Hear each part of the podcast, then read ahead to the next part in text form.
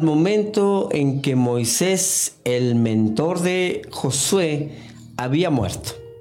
Esto era una tragedia para todos, pero el plan perfecto de Dios debía continuar. José había sido la ayuda de Moisés. Y ahora este gran líder, por la gracia y el poder de Dios, dirigiría a la nueva generación de israelitas a cruzar el Jordán en dirección a la tierra que Dios había prometido a Abraham y a sus descendientes, la cual era suya por decreto de Dios. Pero no podían poseerlo con los brazos cruzados. Muchas personas quieren ser bendecidas sin esfuerzo alguno. Y déjenme decirle, querido oyente, querido amigo y amiga que me escucha, nadie puede poseer Nadie puede poseer las promesas de Dios sin antes no hacer lo que está de parte nuestra. La posesión para estos israelitas incluía guerra y demandaba conquista. Esto quería decir que una vez más debían de confiar en la fuerza de Dios y no en sus propias fuerzas. Proverbios 3, 5 nos dice, confía en el Señor de todo tu corazón y no te apoyes en tu propia prudencia. Las armas poderosas contra las naciones paganas entrinchadas allá en Canaán no serían las espadas, ni mucho menos las lanzas, aún ni siquiera el número de soldados. En esta ocasión sería la fe, la fe en el Dios que cumple las promesas y en el Rey que reina sobre todas las naciones. Así nos lo dice Salmo 47, 8. Dice, Dios reina sobre las naciones. Dios está sentado en su trono. Ahora bien, a manera de información, el libro de Josué recibe su nombre por la figura central, Josué, hijo de Nun desde el tiempo de Éxodo, Josué fue un siervo de Moisés. El nombre original de Josué era Oseas, que quiere decir salvación. Pero Moisés le puso por nombre Josué, que quiere decir el Señor es salvación. Números 13, 16. ¿Qué dice pastora? Dice, estos son los nombres de los líderes que Moisés envió a explorar la tierra. A Oseas, hijo de Nun, Moisés le cambió el nombre y le puso Josué. Amén. Es decir, que la obra y el nombre de Josué apuntaba mucho más allá de sí mismo, apuntaba a uno mayor que él. Josué simplemente era una sombra de lo que había de venir. Pero incluso como sombra le fue permitido llevar la imagen del Josué perfecto.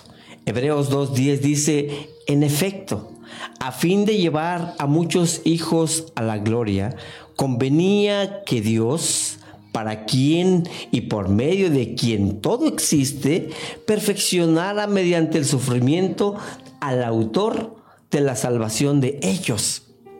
Nuestro Señor Jesucristo, quien como autor de la salvación triunfó sobre todos los enemigos de su pueblo para poder destruirlos a la tierra de descanso eterno, es decir, los llevaría al Caná celestial. Los relatos nos muestran un plan divino, un plan maravilloso. Y es evidente que Dios no hace nada a lo tonto ni a lo loco. Esto incluía que debería haber conquistas en las naciones. Así que antes de que los israelitas pudieran entrar a Canaán, Dios tenía que prepararlos y comenzó con su líder, con José. Yo quiero que te imagines esto, mi amigo, mi amiga que me escuchas. Imagínate que tú eres Josué. Y recuerda que Moisés ha muerto. Ahora tú debes cruzar Canaán. ¿Qué pensarías tú? ¿Sentirías miedo? ¿Dudarías de tus capacidades como líder? O tal vez tendrías temor de que el pueblo lo volviera a echar a perder. Déjame decirte, mi amigo, mi amiga, que sin importar cuáles fueran tus preocupaciones, tus inseguridades o tus temores, lo que más tú necesitarías sería oír lo que Dios tiene para ti. Es obvio pensar que Josué sentía el mismo miedo que tal vez tú sientas. Y entonces, ¿qué estímulo debe haber sido para Josué oír estas alentadoras palabras de Dios? Josué 1, 2 y 3, ¿qué dice pastora? Dice, mi siervo Moisés ha muerto. Por eso tú y todo este, este pueblo deberán prepararse para cruzar el río, de, el río Jordán y entrar a la tierra que les daré a ustedes los israelitas, tal como le prometí a Moses, y les entregaré a ustedes todo lugar que toquen sus pies. Miren, mismo capítulo, pero el verso 5, ¿qué dice, pastora? Dice, durante todos los días de tu vida, nadie será capaz de enfrentarse a ti Así como estuve con Moisés, también estaré contigo. No te dejaré, ni te abandonaré. Qué hermosa escritura, pero como toda promesa, hay algo que tú y que yo debemos hacer. Miren, si continuamos en este mismo capítulo 1, ahora en los versos 6 y 7 dice, sé fuerte y valiente. Aleluya. Porque tú harás que este pueblo herede la tierra que les prometí a sus antepasados. Solo te pido que tengas mucho valor y firmeza para obedecer toda la ley que mi siervo Moisés te ordenó. No te apartes de ella para nada. Solo así tendrás éxito donde quiera que vayas. Y mira el verso 9 lo que dice. Ya te lo he ordenado. Sé fuerte y valiente. No tengas miedo ni te desanimes porque el Señor tu Dios te acompañará donde quiera que vayas. Aleluya. Una vez comisionado y comprometido a seguir al Señor Josué empezó a preparar al pueblo para entrar a Canaán, es decir, lo organizó. Mientras les recordaba la fidelidad de Dios. Y qué hermoso que el pueblo respondió comprometiéndose al liderazgo de Josué. Miren lo que dice Josué 1, 16 y 18. ¿Qué dice, pastora? Ellos le responderán a Josué, nosotros obedeceremos obedeceremos todo lo que nos ha mandado e iremos a donde quiera que nos envíes. Te obedeceremos en todo, tal como lo hicimos, con, Moisés. Lo único que pedimos es que el Señor esté contigo, como estuvo con Moisés. Cualquiera que se rebele contra tus palabras o que no obedezca lo que tú órdenes, será condenado a muerte. Pero tú hice fuerte y valiente. Aleluya. La siguiente sección de este libro destaca el poder de Dios en la batalla, en la necesidad, en la necesidad de confiar en Él para la verdadera victoria. El episodio más brillante y glorioso es la batalla de Jericó. Recordemos que es donde Dios derrumbó los muros de esta ciudad con gritos y toques de trompeta de su pueblo obediente. Qué mensaje tan importante este, que en medio de nuestras batallas, lo único que debemos hacer es obedecer a nuestro Dios, alabar a nuestro Dios y disfrutar de la victoria que Él nos da. Pero tengamos cuidado, mi amigo, mi amiga, con celebrar creyendo que la victoria ha sido nuestra, porque a nosotros no nos pertenece. Ya que si te das cuenta y sigues leyendo en Josué, el incidente más trágico ocurrió cuando los israelitas se portaron presumidos en la siguiente victoria y no buscaron primero al Señor. Si lo hubieran buscado, se habrían dado cuenta de que Acán había desobedecido las órdenes de Dios. Él debía dedicar solo todo el botín que obtendrían en Jericó, pero en lugar de obedecer, ¿qué hizo? Se había guardado una parte. La desobediencia, mi amigo, mi amiga, mi hermano, mi hermana, la desobediencia y la victoria nunca van de la mano. Son enemigas. Pero observemos la gracia de Dios. Cuando resuelven el pecado, es decir, que cuando tú te arrepientes, el pueblo de Dios puede lograr los planes de Dios y recibir sus bendiciones. Qué importante es saber que si nos equivocamos, aún tenemos una solución, mi amigo, mi amiga. Y esa es venir a Dios y arrepentirnos y Él nos da de su gracia. En nuestras vidas seguiremos teniendo estas batallas todos los días. Es por lo que debemos estar preparados para la batalla como guerreros, Mira lo que nos dice Efesios, capítulo 6, versos 10 al 18. ¿Qué dice, pastora?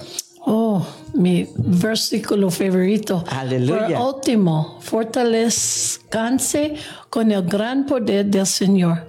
Póngase toda la armadura de Dios para que puedan hacer frente a las artimañas. del diablo, porque nuestra lucha no es contra eh, seres humanos, sino contra poderes, contra autoridades, contra potestades que dominen este mundo de tinieblas, contra fuerzas espirituales malignas en las religiones celestiales. Por lo tanto, pónganse toda la armadura de Dios para que cuando llegue el, el día malo puedan resistir hasta el fin con firmeza. Manténganse firmes, ceñidos con el cinturón de la verdad, protegidos por la coraza coraza de justicia y calzados con la disposición de proclamar el evangelio de la paz. Además de todo eso, esto, tomen el escudo de la, de la fe, con el cual pueden apagar todas las flechas encendidas del maligno. Tomen el casco de salvación y la espada del Espíritu, que es la palabra de Dios.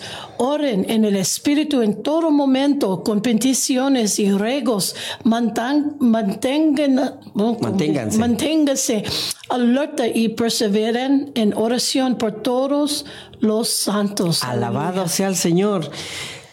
Mira, mi amigo, mi amiga, si no usamos esta armadura todos los días de nuestra vida, estaremos como el pueblo de Israel. Mm. Que tuvo conquista, sí, sí tuvo conquista, pero no una conquista completa. No.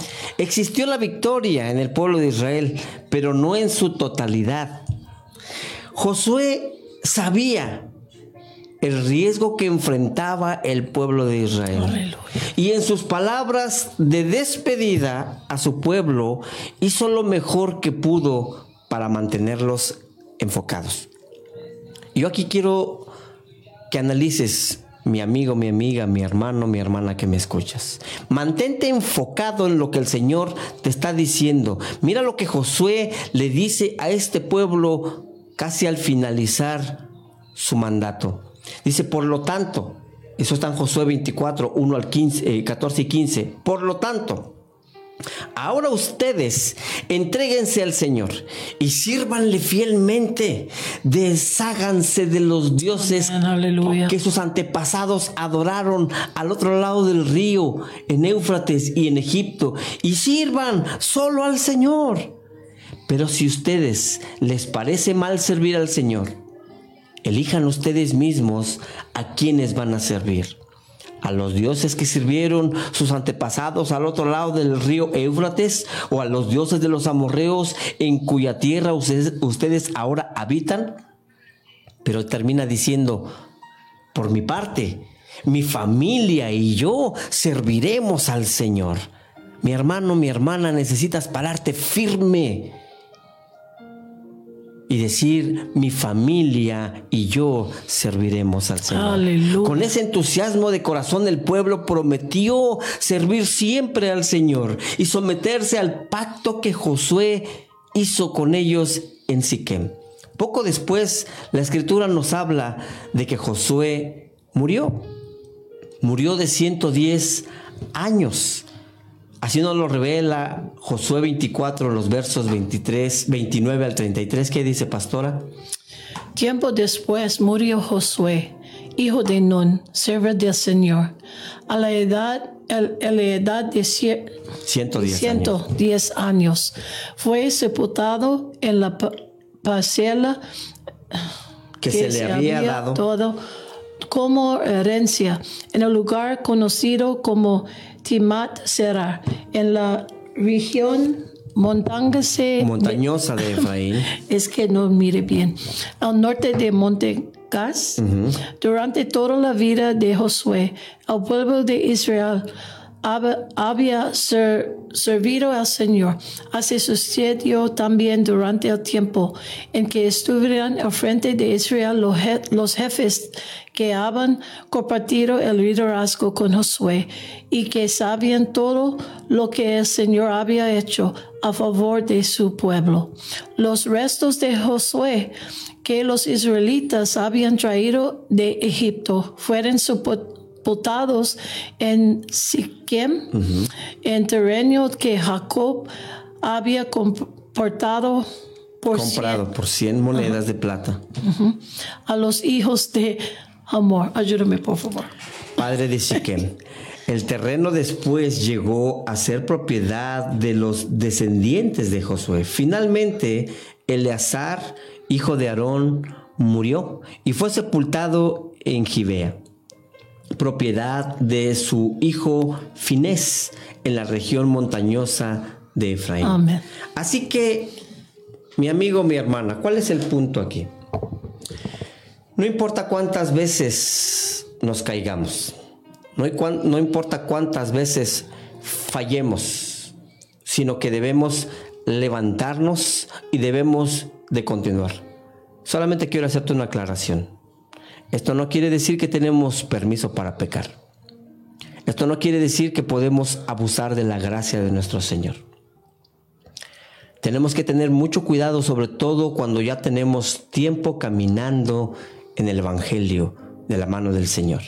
Hay quienes caen porque se sienten tan seguros de estar caminando en santidad, en la voluntad del Señor y piensan para sí.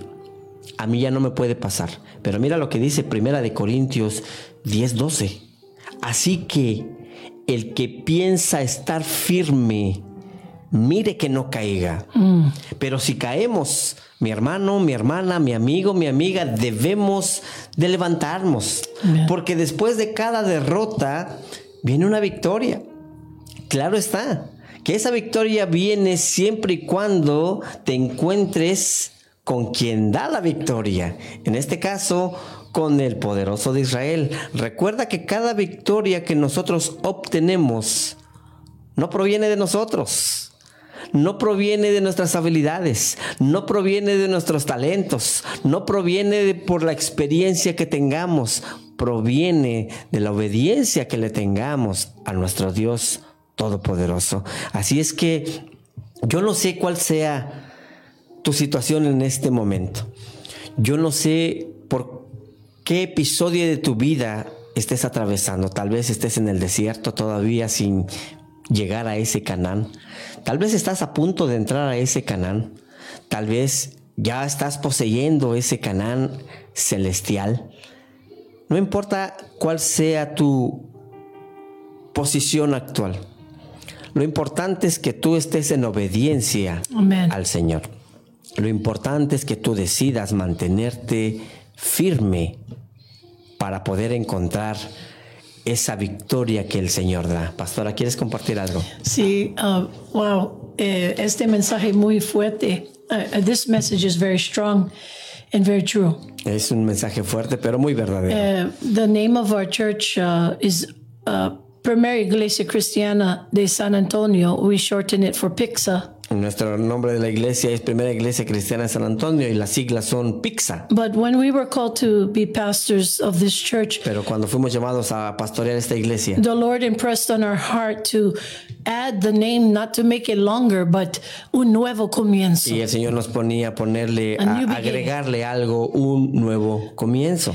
And it's truly that. Y es- esa es la When you verdad. step out in faith and you follow after what God promises, Cuando tú caminas en fidelidad y caminas en lo que el Señor te está pidiendo que hagas and you obey God, y tú obedeces going to a face Dios, giants. tú vas a, a enfrentar gigantes. And without the armor of God, you cannot conquer those Y giants. si no tienes la armadura puesta, no puedes vencer It esos to put on gigantes. all the armor of Por God. eso es que la palabra de Dios nos dice que pongamos la armadura completa. And and to serve God in holiness Y servir al Señor, eh, tenemos que servirlo en santidad. eh, is part of the armor of God. Es parte de la armadura de And to serve only God. Y servir solo a Dios. And this is is uh, where God empowers us Eso es lo que el Señor, cómo nos empodera and it helps us to do what He called us to do. y nos ayuda para hacer lo que Él nos, Él nos está llamando a If hacer. you're listening today, Y si tú escuchaste hoy, uh, obviously Spanish is not my first language. obvia- obviamente mi eh, lenguaje principal no es el español. And God called me from Honolulu, Hawaii Y Dios me llamó de Honolulu, Hawái, to move here,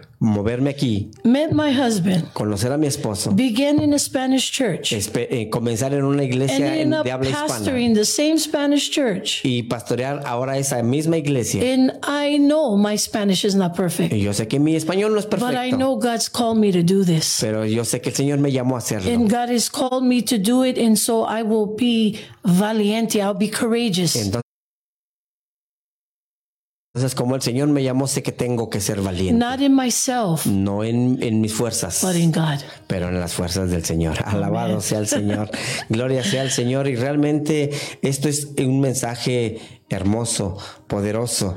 Y queremos aprovechar, nuestro tiempo se nos está terminando, para invitarles este viernes 17. Tenemos una campaña evangelística en el 1501 de la calle Guadalupe Street, Cruz con San Jacinto. Tendremos eh, alimento espiritual y alimento material. Vamos a dar alimentos a las personas que estén acercándose con nosotros y también alimentos, víveres para que puedan llevar a sus domicilios si tienen necesidad. Pero te invitamos viernes 17 de junio a las 7 de la noche estaremos en el 1501 de la calle Guadalupe Street, Cruz con San Jacinto, en la primera iglesia cristiana de San Antonio, un nuevo comienzo. Lamentablemente nuestro tiempo se nos está terminando, pero a nombre de nuestro programa Un Nuevo Comienzo y de la primera iglesia cristiana de San Antonio, los pastores Daniela Perez. y Rafael Pérez, les deseamos un feliz fin de semana y que la paz de Dios sea, Sea con, con ustedes. ustedes. Bendiciones. Bendiciones.